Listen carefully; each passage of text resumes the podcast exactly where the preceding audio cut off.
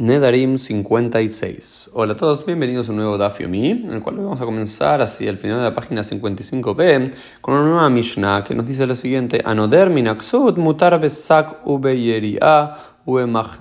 Dice, aquel que hace un voto de prohibición, que se prohíbe a sí mismo de utilizar ropa, puede ponerse un sobre todo, una sábana, algo así. ¿Por qué? Porque no se considera ropa. Lo que no se podría poner es un pantalón, lo que no podría ponerse es una remera. Pero tirarse una sábana encima, una colcha alrededor suyo, eso lo podría hacer porque uno eh, juró, prometió no, no, eh, no ponerse más ropa pero eh, hay elementos que no se llaman ropa, aunque pueden llegar a cubrir el cuerpo. Eh, lo interesante es lo que suma Rav en la Mishnah, que dice, a le der, todo, todo tiene que ver con quién es el que hace la promesa y con qué intención hizo la promesa.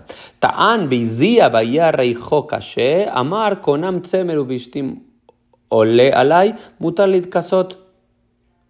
Dice, aquel que, por ejemplo, una persona que tenía, no sé, muchas telas de lana y lino, eh, de, lana o, lino o lo que fuese en sus, en sus hombros. Y eso le hacía que esté muy, le tenía mucho calor y le cansaba mucho y sudaba mucho y le generaba un mal olor y demás. Y dice eh, yo prohíbo tener sobre mí lana y lino tiene permitido eh, vestirse, porque claramente la intención en esa promesa, en ese nether, tenía que ver con no tener sobre sí, no sé, un montón de, de, carga sobre sus hombros que le produzcan esto. Pero no tenía ningún problema con la ropa. Entonces hay que entender bien cuál es la intención, no solamente las palabras que utilizó, sino la intención que utilizó para cada una de las mismas.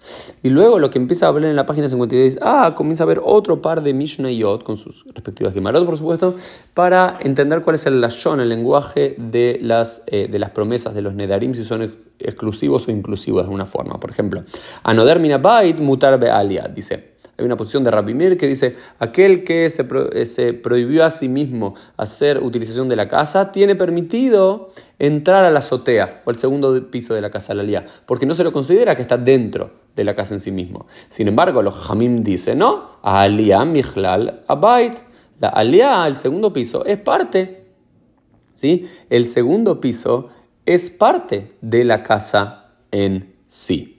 Entonces, acá lo que podemos ver es esta idea, es cuál es el lashon, qué es lo que queremos decir si es inclusivo o exclusivo. Por ejemplo, tenemos acá otro ejemplo. Anoder minamita mutar bedargash. Dice, aquel que se prohíbe a sí mismo eh, acostarse sobre la cama, tiene permitido acostarse en el dargash. luego hay una gran discusión que es el dargash. El dargash era una parte de un sofá o una cama que se hacía de otra forma, una cama en la cual habitualmente la gente no se sentaba o se acostaba, o eh, una cama, eh, la quemara también puede decir que es una cama de cuero y no de los materiales que están acostumbrados, pero lo que dice es, digamos, si yo digo, hoy me prohíbo a mí mismo, ya nunca más voy a utilizar una cama, ok, te puedes tirar en el sillón a acostar, Sí, te puedes tirar en el sillón a acostar. O algunos dicen no, que, que eh, el sillón, como se utiliza de forma similar a la cama, también estaría prohibido. Bueno, esto es una discusión ahí al respecto. O por ejemplo, dice Anoder Minair, aquel que dice yo prohíbo nunca más voy a entrar a la ciudad de Buenos Aires.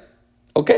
Dice Mutarla y Kaneslit ir puede acercarse al Tjum, a, digamos, a los 2000 amot, al más o menos los 1000 metros de distancia desde los límites de la ciudad, que son el Tjum, que es el terreno eh, del vecindario, a eso sí puede acercarse que no es la ciudad.